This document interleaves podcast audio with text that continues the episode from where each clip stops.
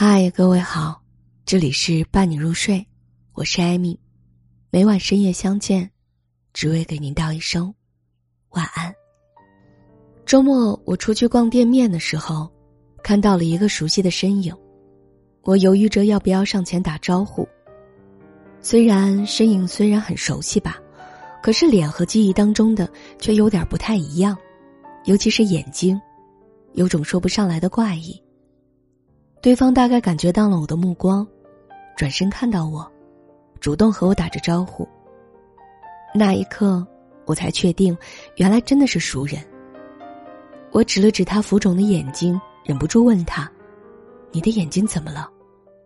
他嗔怪的说：“哎呀，就是做了一个双眼皮嘛，才做了一个多星期，所以还有些肿，过段时间就好了，花了我两万块钱呢。”我说。现在做双眼皮这么贵啊？他给了我一个你太不了解的眼神呐，有好有坏的嘛，差的几百的都有。但是我怎么敢拿自己的眼睛开玩笑呢？所以呢，我是去上海做的，找了一个很有名的医生做的，所以才要两万，花了我三个月的工资呢。啊，我不敢苟同的点了点头，你还挺舍得的。他热情的说：“哎，你要不要也做一个啊？我介绍给你啊。”我拼命的摇头，哦，不用了，不用了，我是那种绝对不敢在自己脸上动刀子的，我没有这种勇气，万一失败呢，比不整还糟。嗯，他了然的点了点头，也是，你是没有必要整的，反正你已经嫁给事业有成的男人了，再整也没有什么意义啊，我没有办法的。接着，他给我讲了为什么去整容的故事。原来他们那个圈子里，有位小姐妹把所有的钱都花在了脸上，把自己整得很漂亮，然后如愿嫁给了有钱人。这件事儿给了她很大的刺激，尤其是前段时间她相亲了一个男人，结果这个男人委婉的表达她不够漂亮。本来她还犹豫着要不要也去整容，结果被他的话一打击，当下就决定也去整容，直接请了假去上海。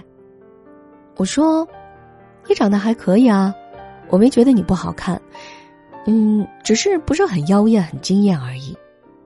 事实上，天生丽质的人有几个啊？打扮打扮，大家都挺漂亮的。”他纠结的说：“你说没有用啊，你又不娶我。其实我现在也挺纠结的，弄了个双眼皮已经花了我两万了，还有我的鼻子不够高，要垫一下。”脸颊也不够丰满，还有胸也不够大，全部整一下要二十多万，我自己只有十万哎，你说我到底要不要去整啊？我虽然不反对别人整容，拥有更好看的脸，但是自己是绝对不会去动那些心思的，所以骨子里，其实我是排斥在自己脸上动刀子的。我问他：“那你整容的主要目的是什么？”他不好意思的笑一笑，我的目的很简单啊，就是嫁个条件好的男人。我说，那我得告诉你一个扎心的真相，你整了之后，也未必能嫁给条件很好的男人。你看大街上漂亮的姑娘那么多，个个都嫁给条件很好的男人了吗？其实，其实很多男人是不喜欢整容后的漂亮女人的，除非你打算欺骗。但这种事儿，也不大可能瞒一辈子的。他被我说的有些犹豫了，说他在考虑考虑。记得前不久，后台有一个姑娘曾问过我，如何才能嫁给有钱人？今天，艾米就跟大家聊一聊有钱男人娶个老婆都是怎么样的吧。为此，我了解了身边几位功成名就、身家在几亿到几十亿的男人，听听他们是怎么说的。A，四十六岁，身价十亿左右。他说：“我当年单身的时候，很多人给我介绍漂亮的姑娘。我不排斥漂亮的姑娘，但是如果一个姑娘只有漂亮，那我是绝对不会娶的。再漂亮的姑娘，十几二十年之后也会人老珠黄。所以我最看重的是一个女人的智慧才华。我的企业说大不大，说小不小。”也希望传承给子女，子女优秀不优秀，老婆是关键。傻白甜是我最不考虑的，哪怕给我做情人，我也不要。没有共同话题，没有精神共鸣，看着就乏味。智慧有才华的老婆才能生出聪明的孩子，而且睿智的老婆在教育孩子上绝对有优势。我自己事业这么忙，教育孩子的事儿，肯定大部分都需要我老婆来做的。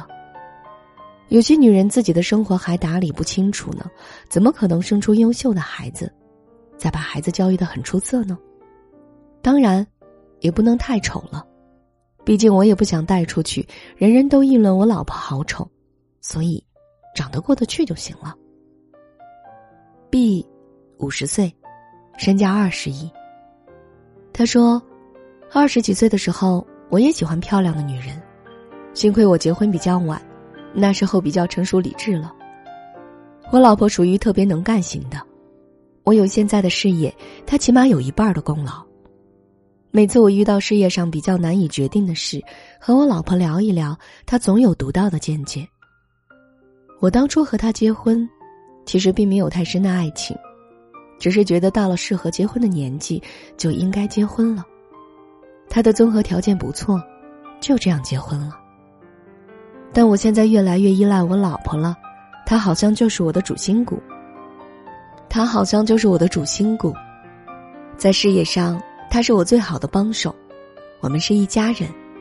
到了我这个位置上，不太好意思和别人倾吐什么了，但我可以和我老婆说，我不怕她取笑我，看轻我，因为我们是一家人，而且因为她的能干，很多事情她都做得很好。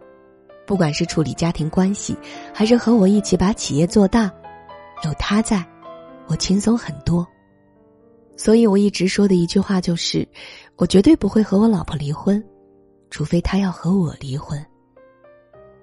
C，三十八岁，身价五个亿。他说：“如果要我现在选，我会选择那种性格脾气好、有才华、有内涵的女人做老婆。”我当初结婚就是很注重外表，所以娶的老婆是大美人儿，当然也很为这一点得意。但现在要我说心里话，其实我是后悔的。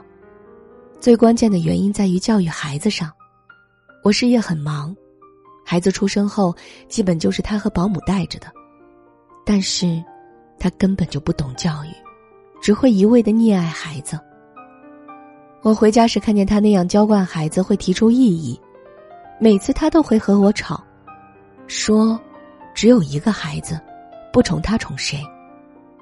所以现在孩子问题很大，花钱大手大脚，素质跟教养都跟不上，坏习惯很多。我虽然着急，却又力不从心。我的事业注定我要经常飞来飞去，不能时常待在家里。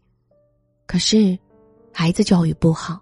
事业做得再好也没有用啊！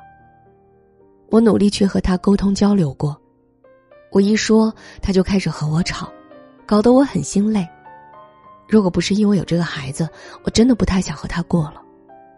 看见孩子现在流里流气的样子，我非常后悔当初的决定。D，五十五岁，身价三十亿。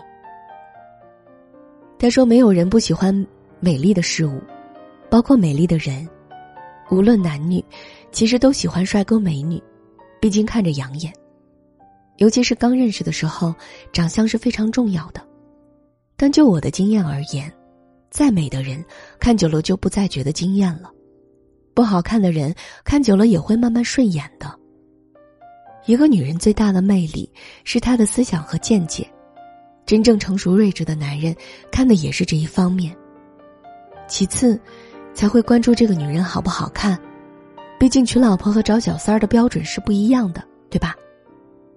古语有云：“娶妻娶德，纳妾纳色。”当然，如果符合以上标准特点，还能顺便长得很漂亮，是再好不过的了。不过这种事儿可遇而不可求，如果两者无法统一的时候，先选择有思想、有智慧的女人。所以你看。那些功成名就的男人身边陪着的老婆，大多都是长相一般，没有几个是特别漂亮的。这就是成功男人的真实想法。漂亮重要吗？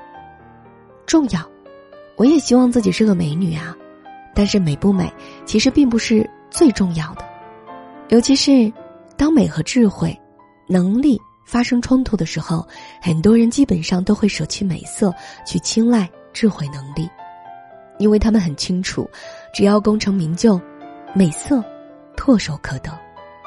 所以，美会让别人更容易心动，但如果只有让别人心动而没有让人守心的本事的话，反而是一种灾难。美色从来不是什么稀缺资源，尤其是整容业如此发达的当今社会，真正稀缺的，从来就是智慧和能力。所以，今晚的伴你入睡，和所有的小耳朵们共勉：美貌和智慧。缺一不可。这里是伴你入睡，我是艾米，每晚在这里相守，只为给您道一声晚安。